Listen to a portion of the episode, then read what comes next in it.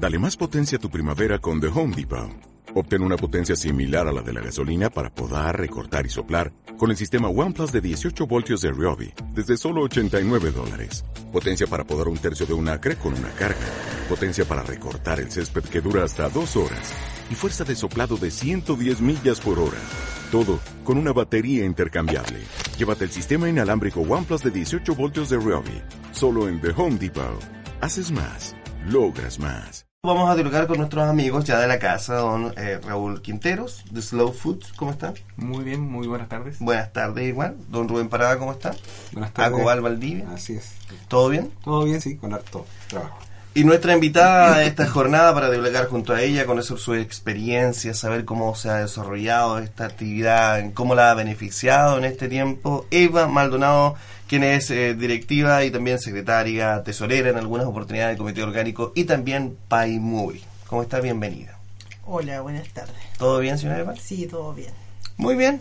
Vamos a conocer de esta tercera versión que se va a desarrollar mañana miércoles acá en Payaco. ¿Desde qué hora me pueden a, ahí afirmar el horario aproximadamente?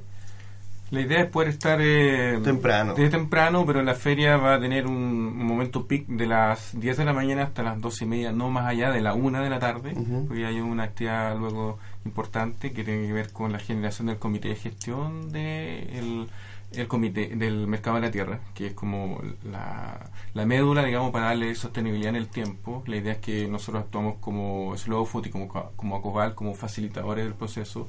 Lo importante es que esto vaya quedando y traspasándose la responsabilidad a la agrupación. Por eso es importante que Eva, que representa en este caso a dos de las organizaciones que forman parte activa Mm. de la feria, vayan entendiendo este concepto y lo vayan eh, tomando en sus manos. Bueno, esta tercera versión, don Rubén Parada, usted la conoce muy bien, ya han recorrido prácticamente la región. Mercados de la Tierra se apodera una vez más de Payaco. Así es, bueno, está inserto dentro de un trabajo que pretendemos realizar en gran parte de las comunas de la región de los ríos. Ya está en camino lo que es la realización de eh, una feria en Futrono Es un futuro, ¿no? para los días eh, 17, 15, 16. 15, 16 y 17 como parte de una actividad también que se desarrolla en la comuna que es la oda a la cuchara.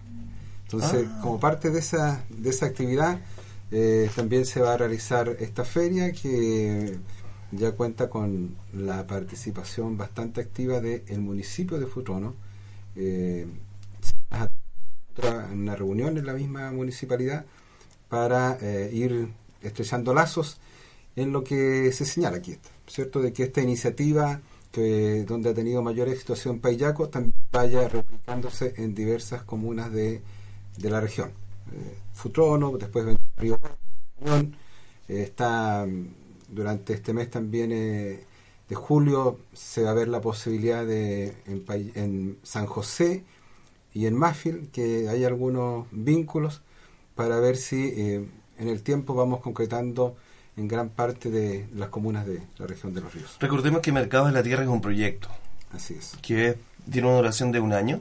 Proyecto que termina en enero del año 2017. 17. Eh, y el fuerte, claro, va a estar, eh, yo creo, si es que el tiempo nos acompaña con esta Sí. escasez de, de lluvia que se está presentando en la región, esperamos que, que, se, que el clima mejore a la brevedad para que en los meses de septiembre, octubre y noviembre sea eh, el fuerte de, de la feria. Hay que recordar que en esa época en la cual hay mayor producción por parte de, de los agricultores. Así En, que- es- en esa fecha es donde hay más producción, señora Eva. ¿En octubre? ¿Sí? Sí. ¿Sí? Sí, en septiembre ya empezamos a, a salir mucha producción. Cuéntenos de su experiencia para que la conozcan los televidentes y los radioescuchas eh, de la participación de que ha sido estar en Mercado de la Tierra. Bueno, eh, yo prefiero hablar en general de todos los agricultores, que ha sido una muy buena experiencia. Hemos avanzado, hemos podido vender con precios justos porque no tenemos intermediarios. Eh, avanzar y concientizar igual a la gente que está consumiendo un producto sano, limpio y orgánico, que es el tema igual por cuidar el medio ambiente. Entonces avanzar en lo que es la eh, de cuidar el medio ambiente, nosotros igual no- nos ayuda y nos hace sentir que estamos aportando. Claro que sí. Señora Eva, y mencionó sin intermediarios. ¿Qué significa esto para ustedes trabajar en este proyecto? Sin intermediarios, que su producto llegue directamente al cliente. Eh, que no tengamos que traérselo a una empresa o a otra persona, puede ser supermercado o eh, venderle a, a la frutería o otra persona y esto después los revenda. Se O sea, desvaloriza su producto. Claro, porque siempre no, nos pagan menos. Sí. Y antes fue así. Antes fue así, a muchos les pasó. Y más que el tema de nosotros era como injusto, porque apa- aparte usted ve que detrás de esto es un trabajo fuerte, trabajar de forma orgánica, es muy pesado y no estaba siendo valorado, pero ahora viendo que el precio está siendo justo, seguimos avanzando y tenemos gente apoyándonos detrás. Y, ¿Y qué significa para ustedes tener una ventana como Mercados de la Tierra? eh, a lo que explicaba anterior, muy bueno, po, Mm. porque podemos seguir avanzando, podemos seguir produciendo, eh, ya no, no nos medimos en, en producir, porque antes igual era como que o lo irán a comprar o no, pero ahora ya sabemos que tenemos esta feria y que Mercado de la Tierra sí nos está apoyando, entonces sí sembramos con alta producción. Hace unas par de semanas atrás me preguntaban por ahí unos auditores que escuchaban Mercado de la Tierra sonar y decían, ¿y cuál es la diferencia entre las ferias tradicionales que uno va el día sábado y la feria que hacen acá? Bueno, la verdad es que la diferencia es que hay que hacerla notar a los eh, consumidores de Payaco porque tiene que ver con productos local. Cuando tú vas al supermercado, tienes productos que vienen de la zona central, que viajan eh, a lo menos 48 horas que hacen una parada, lo más probable que en algún eh, centro comercializador mayorista en, en Temuco, que, pero vienen de Santiago, y luego vienen para acá, para el sur. Y eso significa que tienes la cosecha probablemente 72 horas antes, eh, entonces se estropea y es regada, digamos, con aguas que no conocemos su calidad, re- eh, fertilizados químicamente, tratados todo químicamente. En cambio, cuando tú vas al mercado de la tierra, estás privilegiando el producto local de los pequeños productores campesinos e indígenas de la comuna, que con esfuerzo, como decía Eva, eh, realizan su trabajo. Se produce una venta también de carácter estacional, porque no podemos forzar la idea es poder consumir los productos que en la estación se están dando y no pensar que siempre y todo el tiempo vamos a tener tomate. ¿Y los tomates de dónde vienen? Tomates del norte. Del norte, donde normalmente sabemos que eh, eh, se produce mucho mucho transgénico como para, Ah. para semilla transgénica, pero sin embargo también queda la duda realmente que haya eh, cruzamiento, ¿no es cierto?, de, de estos transgénicos con los materiales naturales, y entonces finalmente también queda un manto de duda. Entonces, cuando uno viene a un mercado de la tierra, tiene la certeza de que está comiendo algo que es de carácter local, que está eh, producido con semilla eh, criolla o nativa de los territorios del sur de Chile. Además, también tiene la posibilidad de poder reencantarse con eh, la producción local, las tradiciones. Hablamos hace un rato en una capacitación, ¿no es cierto? Este tema de rescatar la memoria eh, eh, gustativa, ya eh, ir y- y, poder además eh, llevar bolsa antigua, evitar la bolsa plástica, eh, meternos a lo mejor en la, en la lógica de recuperar la pilgua, que era antiguamente cuando uno iba a hacer las compras también. Entonces, tiene que ver con generar una La experiencia malla mencionada. una experiencia Claro. de compra Sí. distinta. ¿ya? Entonces finalmente no es lo mismo y nadie está en contra del supermercado y, con, y tampoco en contra de la frutería. Todos tenemos la posibilidad de ir a donde nos plazca, pero aquí se trata justamente de marcar la diferencia con que este es un mercado distinto. Bueno, la señora Eva mencionaba un factor climático relevante y que últimamente ha desaparecido acá. El agua. ¿Dónde está el agua? Se preguntan con dónde está el agua. Se había anunciado agua para toda la semana pasada. Al final fue el miércoles un par de gotas durante la mañana y, y sería todo. Ahora se anuncian más aguas para este martes, para este miércoles en adelante. El clima está demasiado cambiante y, señora Eva, estas heladas bruscas de temperaturas bajo cero y sin agua, ¿cómo ustedes les afecta a productores orgánicos? A ver, eh, una de, la- de las cosas buenas que tiene producir orgánico que eh, la planta y, y nuestra semilla eh, están fuertes porque nosotros eh, tenemos nuestras semillas que vamos conservando. Somos varias que somos guardadoras de semillas. Entonces esas mismas semillas ya están aclimatadas. Eh, el tema del agua es complicado, ahí no hay mucho que hacer, pero uno como campesina se la rebusca, por ejemplo, yo en este minuto estoy sin agua, Sin agua. no tengo agua, pero ¿De qué sector es usted? De Estero de la Plata. Y no hay agua ahí. ya. No, no hay agua en la parte donde yo vivo, porque hay una población, sí, ahí tienen agua.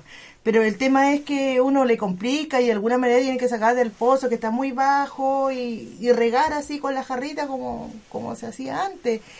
Y, y igual sabe que uno lo toma por el lado de que eh, ya que rico, o sea, volví a revivir lo de antes y a nosotros nos encanta eso, si no es tan dramático así, para el consumo sí, po, pero como para regar nuestras plantas y andar con la jarrita igual es bueno. Y el, el tema del helada eh, se manejan en este tiempo casi la mayoría trabajamos en invernadero, eh, trabajamos con camas calientes, entonces eso igual ayuda un poco a que la helada no llegue al producto. Hemos visto eh, en algunas oportunidades donde aprovechan las mismas heladas para extraer el agua. ¿eh? En algunos, algunos campos, no sé si acá. Pero como, como proyecto Mercados de la Tierra, eh, si bien es cierto, se le da un valor al producto local, se le da al, al color, al olor, se le da un valor instantáneo de identidad. También podría ser a futuro, eh, Rubén, el ayudar a capacitar en torno a los factores climáticos que pueden afectar a los eh, productores orgánicos. O sea, lo que hay que, eh, evidente que dentro del concepto de mercados de la tierra se debe desarrollar en forma integral todo lo que involucra, digamos, el desarrollar la economía y la producción campesina. Y dentro de eso no es menor, sino que es súper importante eh, el prepararse o el tomar en consideración en un mediano plazo lo que son los factores climáticos. Hoy día ya tenemos información de que, por ejemplo, grandes sectores empresariales en la región ya han comprado importantes números de hectáreas para lo que es la plantación de viñedos, eh, para lo que es la plantación de olivos. O sea, eso ya es un hecho que, que es conocido, digamos, hoy día dentro de la región. Por lo tanto, imaginemos nosotros también en la relación que tenemos con los pequeños productores, si queremos fortalecer la economía, la economía local o los productores campesinos locales, evidente que también ellos y los consumidores en forma conjunta debemos ir tomando en cuenta esos factores que de una u otra manera pueden eh, ir modificando en algunos aspectos la estacionalidad de algunos productos. O sea, evidente que, eh, por ejemplo, cuando uno hace un, memoria, 15 o 20 años atrás, cuando uno tenía 10, 12 años, en este momento campeaba la lluvia. O sea, la lluvia va- lavaba las calles Sí. con la cantidad de agua. la- hoy día, yo diría que desde el año 90 en adelante, por lo menos ya era frecuente que hasta el mes de mayo no lloviera. Antes era frecuente que, yo por lo menos mi madre, que es de origen campesino, nos sacaba en la primera semana de abril, íbamos al campo a la cosecha de la murta, que estaba carugando, ¿cierto?, a sacar murta, y después de eso de ya comenzaba, comenzaba la lluvia. Hoy día vemos que ya estamos en el séptimo mes del año y la cantidad de agua que ha caído es eh, poquísima, es súper bajo. Entonces, eso también... déficit de un 40%. Claro, eso también incluso podría significar que la medida que se vaya eh, haciendo más permanente este tipo de, de cambio, a lo mejor derive en que la producción sea distinta. O sea, podamos tener agricultores que ya vayan previendo a partir de, este- de estos factores que a lo mejor, no digo el tomate, pero que a lo mejor algunos productos que hoy día no, no se cosechaban, sí se cosechen más temprano o se vayan sembrando. Eso, eso es, es factible, lo cual tampoco no es malo, ¿eh? porque hoy día, yo soy una persona por lo menos de, de, de feria, de feria libre, hoy día, por ejemplo, los pimientos morrón que llegan a la feria vienen de La Serena, los tomates vienen de Arica. Acá en la zona. Claro, o sea, si los consumidores eh, nos preocupáramos de informarnos de la ruta que tienen los productos que llegan a las ferias libres, eh, nos encontraríamos que recorren miles de kilómetros para llegar a nuestra, a nuestra mesa. Y en la casa se preguntarán, pero ¿cómo nos informamos? Yo creo que, mira, muchas veces... Acobal. bueno, la Asociación de Consumidores tendría una responsabilidad, pero también no es menor que la gente vaya tomando en consideración. La gente que va a las ferias libres tiene también una relación directa o el casero al cual le compra en el puesto de la feria. Y si uno le pregunta al casero, el casero le va a decir, o sea, mire, ¿sabes qué? Eh, esto, yo le pregunto, hoy día es frecuente encontrar morrones amarillos, rojos y verdes. Y le pregunta, ¿de dónde traen estos morrones? De La Serena, que ya se produce muy bien, y los tomates en algunas ocasiones, no los tomates los traemos de Arica, Oye, pero ¿cómo? De Arica, sí, de Arica los estamos trayendo, llegan de- desde allá, o sea, desde la puerta de entrada del país hasta eh, nuestra región, lo cual significa, como decía la señora Eva, ¿cierto?, que también hay un tema de costo ambiental y lo otro, que si uno observa, a lo mejor el mismo valor que tiene el, el tomate de aquí en la, en la Feria Libre de Valdía es el mismo valor que tiene en Santiago o que tiene en La Serena, que es donde se produce. No existen mayores diferencias. En cambio, cuando uno entra en contacto con el productor local, es evidente que los precios no son todos iguales de ellos. La diversidad de productos es distinta. El olor es distinto. Mm. El, el conocimiento que tenemos, si bien uno crea una relación con el comerciante de Feria Libre directa, pero él es un intermediario que compra en cantidades importantes para poder y que incluso si uno hace el seguimiento, lo más seguro que va a comprar a la feria de York, donde llegó el comerciante o el productor de La Serena, que vende en la feria, le vende al intermediario que en Valdivia, o sea, para que llegue a nuestra mesa un producto que viene de Arica o La Serena, han pasado por tres o cuatro intermediarios. Ese es el nivel, digamos, de, de, de relación que existe entre un producto que viene de 800 o 1000 o 2000 kilómetros hasta nuestra mesa. Y por eso es lo relevante de asistir mañana, desde muy temprano, eso de las 9 de la mañana aproximadamente, a lo que es la tercera versión aquí en Payaco de Mercados de la Tierra. Precisamente en... En O'Higgins con Barros Arana, la idea es poder tratar de eh, cerrar la, la calle como se hizo la primera vez, el primero de, de abril. Va a haber eh, música ambiente, la idea es poder tratar de, de hacer una campaña de sensibilización también. Un poco tú decías, ¿dónde, dónde nos enteramos de lo que estamos comiendo? Mm. La idea es poder tratar de hacer ahí un, pan- una especie de panel de degustación con algún producto eh, preparado con productos locales y hacer un- una educación también del gusto eh, contar un poco lo que se está comentando recién, ¿no es cierto? Cuando comemos un tomate en esta época, de dónde viene ese tomate y va a haber un stand de información de Slow Food junto con Acobal. Eh, y también, digamos, hacernos parte de temas coyunturales que hacen parte de la realidad, como dices tú, este tema de la defensa de los territorios, la defensa del agua, eh, todo hace parte del sistema. Slow Food no es una, eh, un, eh, una institución desconectada de los grandes temas. Al contrario, al hablar de los alimentos, en él se integran todo lo que tenga que ver con cómo producir alimentos. En este caso, no a la transgenia, sí al recurso del agua, al manejo racional, sí al- al manejo orgánico y biológico de los suelos, eh, rescatar las tradiciones eh, tradicionales los sistemas productivos, adecuarnos también al ciclo productivo natural, digamos, de Payaco y la zona, digamos, o sea, no tenemos por qué seguir forzando la naturaleza, tenemos que tratar de adecuarnos al ciclo natural. ¿ya? Y entonces un poco en eso es que también se va a hacer un espacio de conversación, de divulgación, de conversación, entonces la gente que se tome el tiempo para ir a la feria, para disfrutar y tener una experiencia de compra distinta.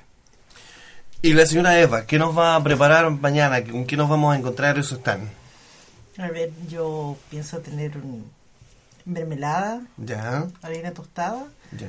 eh, y lo otro que quería ver, si acaso, cómo estaban buenos los patos, que tengo patos igual. ¿Patitos? patos, Sí. Sí, que igual pues invitar a la gente a que venga, que prefiera el producto local, que viene sano y limpio. eh, Sano y a limpio. más de, de, de tres horas que no está siendo sacado de, los de los huertos, eh, entonces viene con mucho menos contaminación y en un par de horas ya está en la mesa puesta. Eso tiene un gran valor para nosotros. Sano y que limpio, nos ¿ah? prefieran. Sano y Así es. limpio. Productos sanos y limpios.